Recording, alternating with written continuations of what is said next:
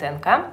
Давайте поговорим о самых главных э, новостях, которые случились с нами э, сегодня, вчера.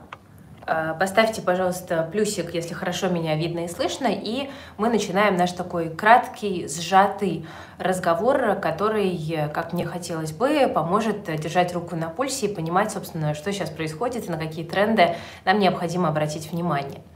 Итак, э, конечно, в свете последних инфраструктурных новостей э, американский рынок интересен меньше, чем российский, поэтому давайте с российского и начнем.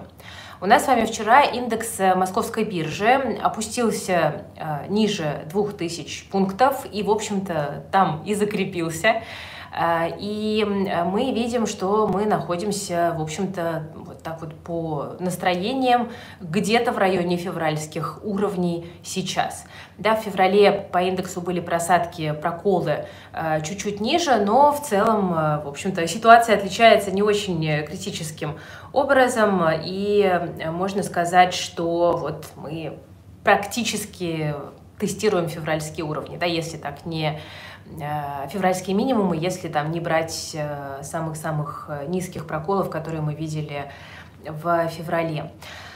Конечно, все задаются вопросом, собственно, а что дальше и стоит ли сейчас акции покупать. Я вот проводила сегодня в своем телеграм-канале опрос, спрашивала, готовы ли люди инвестировать. И 23% ответили, да, таких цен уже не будет.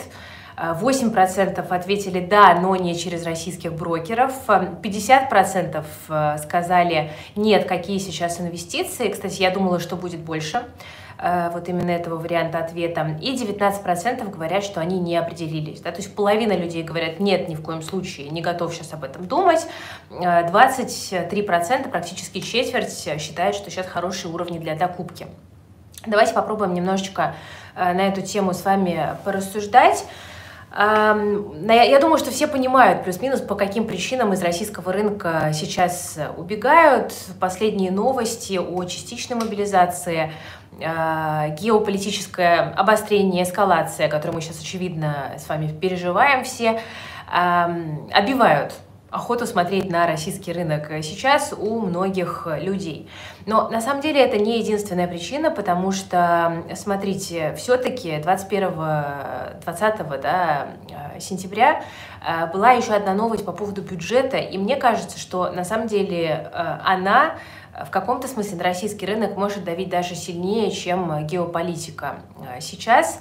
Это связано с тем, что правительство сейчас готовит шаги, которые позволили бы э, дефицит э, бюджета компенсировать, а он по прогнозам может составить около 2 триллионов в 2022 году эм, что как бы прилично. И вот к мерам, которые э, должны помочь эту ситуацию разрешить, относятся в частности экспортные пошлины и рост налогов. Я хочу вам напомнить.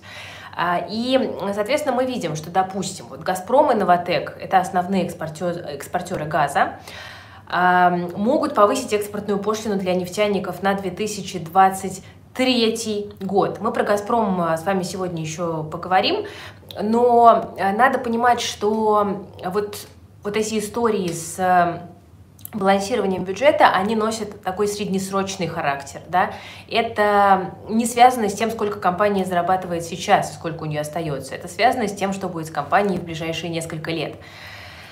Потом, э, что у нас еще есть? Там, скорее всего, угольных компаний, производителей удобрений тоже вот эти вот э, пошлины могут коснуться. И э, посчитали наши ребята, что Фасагра и Акрон могут потерять до 12% выручки из-за мер, которые готовятся. Да? Это 2023 год.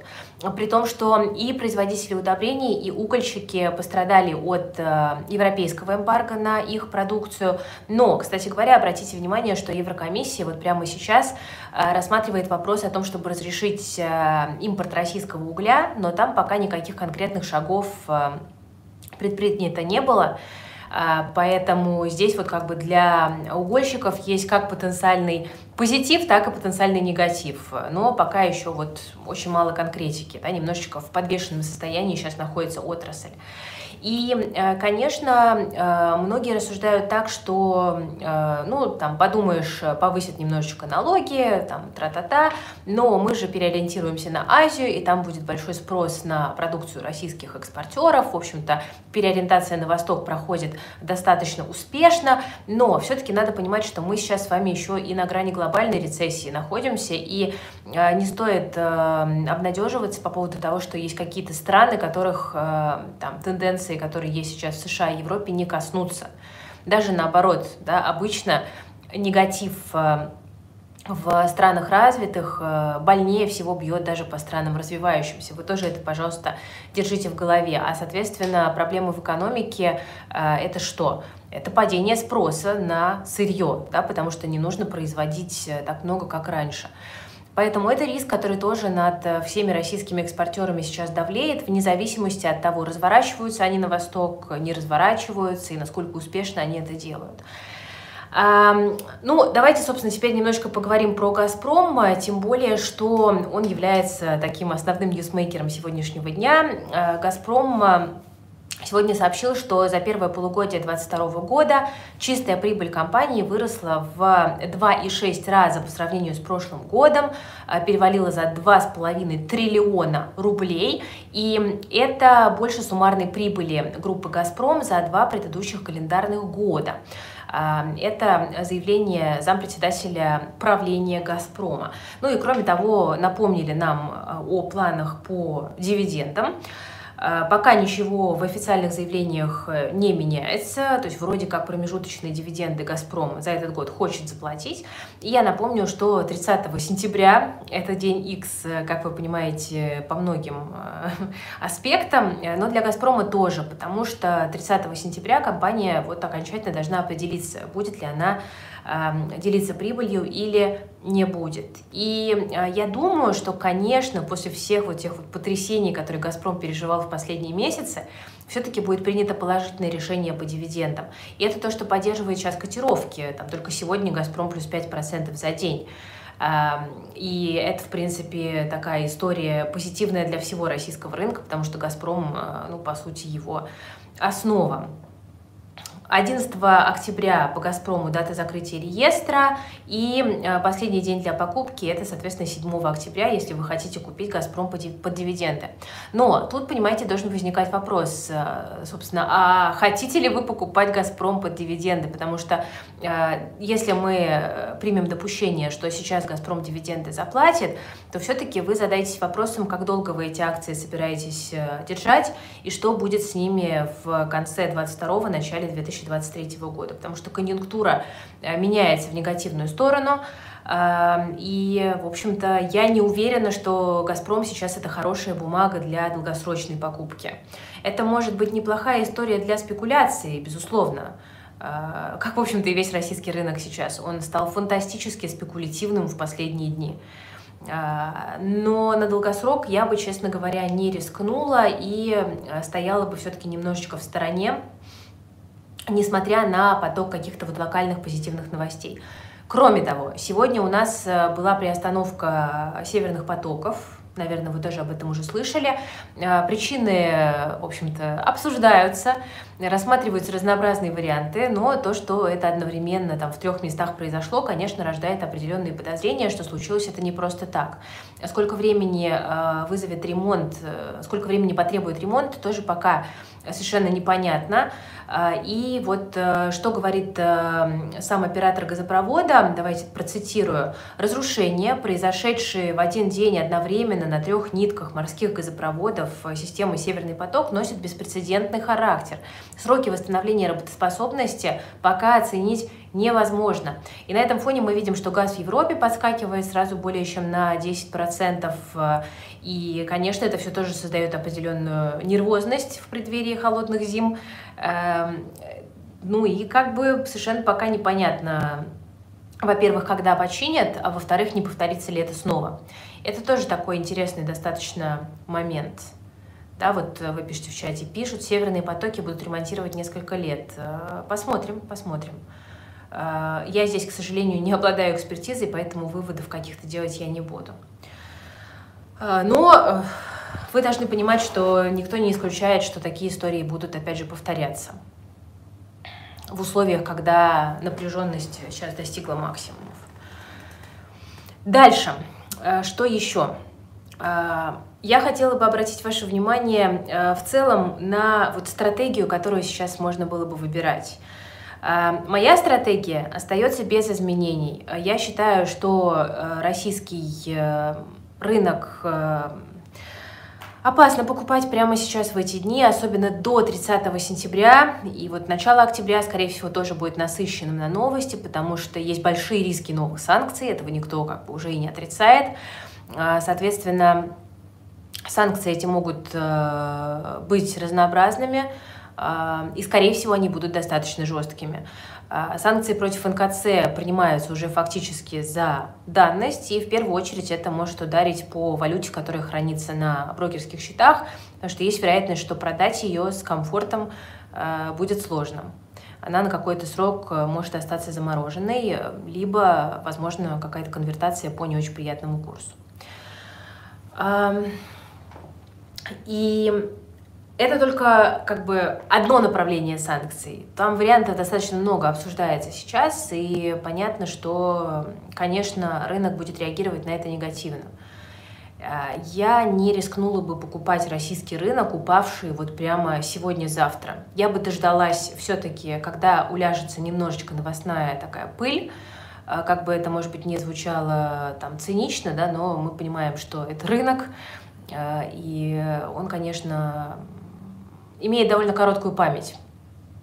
Он имеет довольно короткую память э, на любые негативные новости. Поэтому э, сейчас понятно, что фантастически страшно, тревожно, и я здесь тоже не исключение, но вполне возможно, что там через 2-3 недели станет чуть-чуть спокойнее, станет чуть-чуть понятнее э, дальнейшее развитие геополитики и санкций, и можно будет задуматься о том, чтобы Россию покупать там, на большие суммы. Пока я бы этого не делала. Если э, вы покупаете, допустим, там регулярно каждую неделю на небольшую сумму, несущественную для вас, я бы сказала, что надо продолжать покупать. Э, там вот каждую неделю или каждый месяц, не обращая внимания на то, что происходит. Но это, условно говоря, если у вас там зарплата 100 тысяч рублей, а вы покупаете на 5 тысяч, ну, грубо говоря. А если вы смотрите на какую-то большую сумму, которая жжет вам сейчас руки, и у вас возникает вопрос, а не купить ли мне российский рынок вот сейчас быстренько, э, я бы не стала. Но это, конечно, не является индивидуальной инвестиционной рекомендацией. Вы пишете, через 2-3 недели станет спокойно, ахаха, серьезно. Смотрите, я этого ни в коем случае не утверждаю. Я просто говорю о том, что прежде чем принимать какие-то решения о покупках на большие суммы, надо дождаться как бы хотя бы, чтобы сбилась вот эта вот первая такая, да, истерия, которую мы сейчас все переживаем. Э, не понимайте превратно слово истерия, потому что у меня тоже сейчас вот, сейчас я вам даже покажу, секундочку. Вот видите, у меня таблеточки, вечерний сбор, валерьяна, э, что-то там еще в составе, э, шишки хмеля, мята перечная, магний. В общем, спасаемся как можем. Но понятно, что все-таки в какой-то момент рынок ко всему привыкает и адаптируется. Поэтому мне кажется, что стоит чуть-чуть выждать и просто не, э, не думать, что вот сейчас дешево, давайте купим на все деньги все, что плохо лежит. Я боюсь, что это может быть еще пока не дно. Когда начнете запивать это дело коньяком, значит уже беда. Да не, я алкоголь практически не пью, тут вот на днях даже думала, может, что-нибудь выпить, но, честно говоря, совершенно не лезет. Ну, давайте продолжим. Э, смотрите, про что еще хотела сказать? А, была вчера довольно интересная новость э, от Анатолия Аксакова, председателя Комитета Госдумы по финансовым рынкам. А, он сообщил, что российские биржевые площадки имеют все ресурсы для запуска международных криптовалютных платежей. И вот это, кстати, э, довольно занятно. Значит, что сказал Аксаков? Он давал интервью парламентской газете.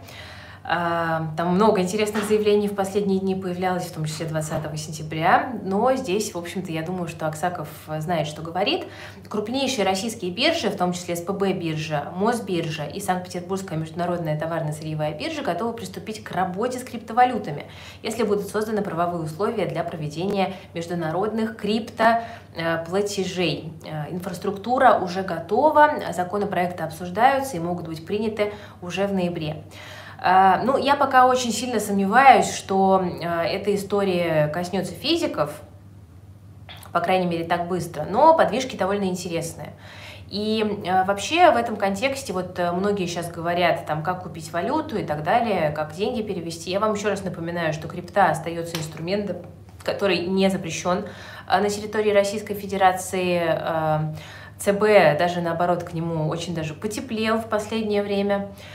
А, поэтому в крипте нужно разбираться, и ей можно пользоваться, да, потому что если мы там даже просто, ну, банально хотим купить доллары, а, то можно, ну, нельзя покупать на бирже, да, я думаю, что все это уже поняли, можно покупать в обменниках, но там, конечно, цена задрана, потому что вот я сегодня смотрела ради интереса, на бирже курс в районе 58, а в обменниках продают там за 67 минимум, и кто-то говорит, там в отдельных банках стоит курс 65, вот вы писали в чате у меня в Телеграме. Ну, курс-то может стоять какой угодно, но вы сначала узнаете, сколько там есть валюты, потому что, скорее всего, по курсу 65 э, там вам, знаете, будут готовы продать 50 долларов. А для крупных сумм, конечно, курс там ниже 67 сейчас не найти. Это, конечно, огромный разрыв между биржевым курсом и курсом в обменниках, э, и, в общем-то, не очень классно. А доллары можно покупать э, через э, крипту, и делать это вполне комфортно. Нужно быть осторожными с тем, чтобы там, долгосрочно хранить свои активы в стейблкоинах, но, тем не менее, именно купить и, допустим, куда-то перенаправить, э, это вполне себе хороший вариант, на мой взгляд. Ну, вот пишите в комментах, да, 63-64 USDT. Лучше же уже все-таки. А, мы, ребята, я напомню, перезапустили наш курс по крипте недавно, и давайте вот сейчас я, когда закончу трансляцию, я оставлю в описании к этому видео у себя в Телеграме тоже запущу а, ссылочку на курс для тех, кто хочет как раз-таки воспользоваться этим моментом и подтянуть э, знания по крипте для того, чтобы просто иметь возможность этим инструментом пользоваться. Еще раз, это не, на мой взгляд, это не инвестиционный инструмент сейчас, это инструмент для совершения транзакций. Обратите, пожалуйста, на это внимание. И для транзакций крипта подходит идеально, особенно если вам нужно деньги куда-то перенаправить. Так что приходите к нам учиться. Мы держимся, сохраняем боевой настрой, и команда наша готова помогать э, разбираться. Дальше, что еще интересного? Ну вот э, сегодня, да, говорила про то, что плохо не только э, там в, в России дела обстоят с экономикой, но и во всем мире. И это, честно говоря, только осложняет ситуацию. Э, вот сегодня была новость о том, что э, на Уолл-стрит оценивают вероятность глобальной рецессии в 98%. Об этом сообщают эксперты независимой исследовательской компании Net Davis Research, которые, значит, вот провели некий опрос, 98% вероятность глобальной рецессии. Ну, это прям, честно говоря, э, много. И в последний раз такая вероятность была э, только в 2008 и 2020 году, накануне масштабных обвалов рынка. Просто тоже держите это в голове. Те, кто сейчас бежит покупать там ту же Америку через российских брокеров, упаси господи, или даже через зарубежную инфраструктуру. Так, мне какие-то баклажаны в чате присылают, я, честно говоря, не знаю как это интерпретировать. Ну ладно. А, кроме того, тоже такая интересная достаточно цифра. 87% акций на биржах США упали ниже размещения IPO э, в 2021 году. А, это вот компании, которые размещались, э, на которые мы все смотрели как на грядущие значит, ракеты. Но э, что-то пошло не так, и, конечно, по мере ухудшения экономической ситуации именно такие компании, да, убыточные, э, чувствуют себя хуже всего. Например, акции Robinhood упали более чем на 70% к цене э, размещения, э, Курсера сложилась более чем в два раза, ну и, в общем-то, кажется, что это не предел. Кира какая-то ты грустная, не переживай, мы победим, враг будет разбит. Да слушайте, я не грустная. Все хорошо, все нормально. Держимся. Воздержусь. Идем дальше. Смотрите, что еще хотела сказать. Хотела напомнить, что у нас есть прекрасный канал по Казахстану. Тоже оставлю ссылочку на него. Вы подписывайтесь. После того, как я вот закончу трансляцию, оставлю ссылочку. Подписывайтесь, потому что я понимаю, что сейчас для многих, э, в том числе предпринимателей, э, интересно э, посмотреть на казахстанский рынок просто для диверсификации. Кто-то там предпочел временно переместиться, Хотя я тоже, знаете, к перемещениям рекомендую относиться с осторожностью и все-таки, ну, понимать тоже, да, если вы перемещаетесь, там, на какие деньги вы собираетесь жить, вы все-таки этим вопросом задавайтесь. А, но, в общем, для тех, кто перемещает себя или бизнес, э, может быть интересен наш казахстанский канал сейчас, как раз-таки вот в чатик э, скинули, а, можно на него подписаться, и у него есть прям отдельный чат, где можно задавать вопросы тоже местным ребятам а, и спрашивать э, про ну, какие-то нюансы там, связанные с получением документов, проживания и так далее, потому что изначально у нас канал был э, только для жителей Казахстана, да, для казахстанцев, но в последнее время, в общем-то, туда пришло довольно много ребят э, русских, и там просто местные с удовольствием отвечают. Вот, как-то так. А, у нас, кстати, да, у нас тоже есть ТО в Казахстане, мы на этом рынке тоже работаем. Вот недавно мы попали в Астана Хаб, это акселератор, который можно ну, сравнить, в общем-то, с нашим Сколково. А, так что, в общем, присоединяйтесь тоже к каналам, а, там всякие полезности публикуем и про местную экономику, и про биржу, и в частности там для людей, которые вот из России сейчас переместились, тоже можно что-то полезное для себя найти. Все, на этом буду заканчивать. В общем, сейчас оставлю ссылочку на курс по крипте и на казахстанские каналы. Ну, а вам всем, друзья, напоследок хочу порекомендовать чуть-чуть постараться выдохнуть и оставить эмоции в стороне, потому что, конечно, последние несколько дней были максимально тревожными, и это связано в том числе с тем, что э, по частичной мобилизации было непонятно вообще ничего. А, сейчас кажется, что э, откуда-то сверху все-таки было принято решение о том, чтобы э, как-то это все дело стандартизировать и навести порядок. Вот сегодня да, была новость об увольнении военного комиссара, и это говорит все-таки о том, что ну, скорее всего, э, по крайней мере, как-то формально это все будет выглядеть несколько более структурированно. И, опять же, это позитив для рынка, это возможность немножечко выдохнуть да, для многих людей. Поэтому постарайтесь себя сейчас сберечь, постарайтесь, не знаю, нормально питаться, может быть, там обратиться к психологу, почитать какую-то литературу, которая тоже немножечко помогает успокоиться э, занимайтесь работой, если ваша работа не финансовые рынки. А, и чуть-чуть постарайтесь выдохнуть и просто переждать вот этот вот просто облако новостного шума, в котором мы сейчас находимся и которое зачастую а, нас а, просто толкает к необдуманным решениям абсолютно во все стороны, да. Вот, и все будет хорошо. Рано или поздно, так или иначе, все будет хорошо. 1600 почти человек у нас в онлайне, круто, спасибо. Ставьте лайк э, под трансляцией, вы нас тоже немножечко поддержите. Э, будет приятно. Ну и, в общем, до новых встреч. Завтра встретимся тоже в формате прямого эфира. Я в Питере здесь остаюсь. Это наш питерский офис. Вот из него э, делаю трансляцию, просто чтобы немножечко нам вот технически было проще в эти дни это все делать. Спасибо, спасибо за ваши лайки, очень-очень ценно. Всем пока, берегите, пожалуйста, себя, свои деньги и до новых встреч.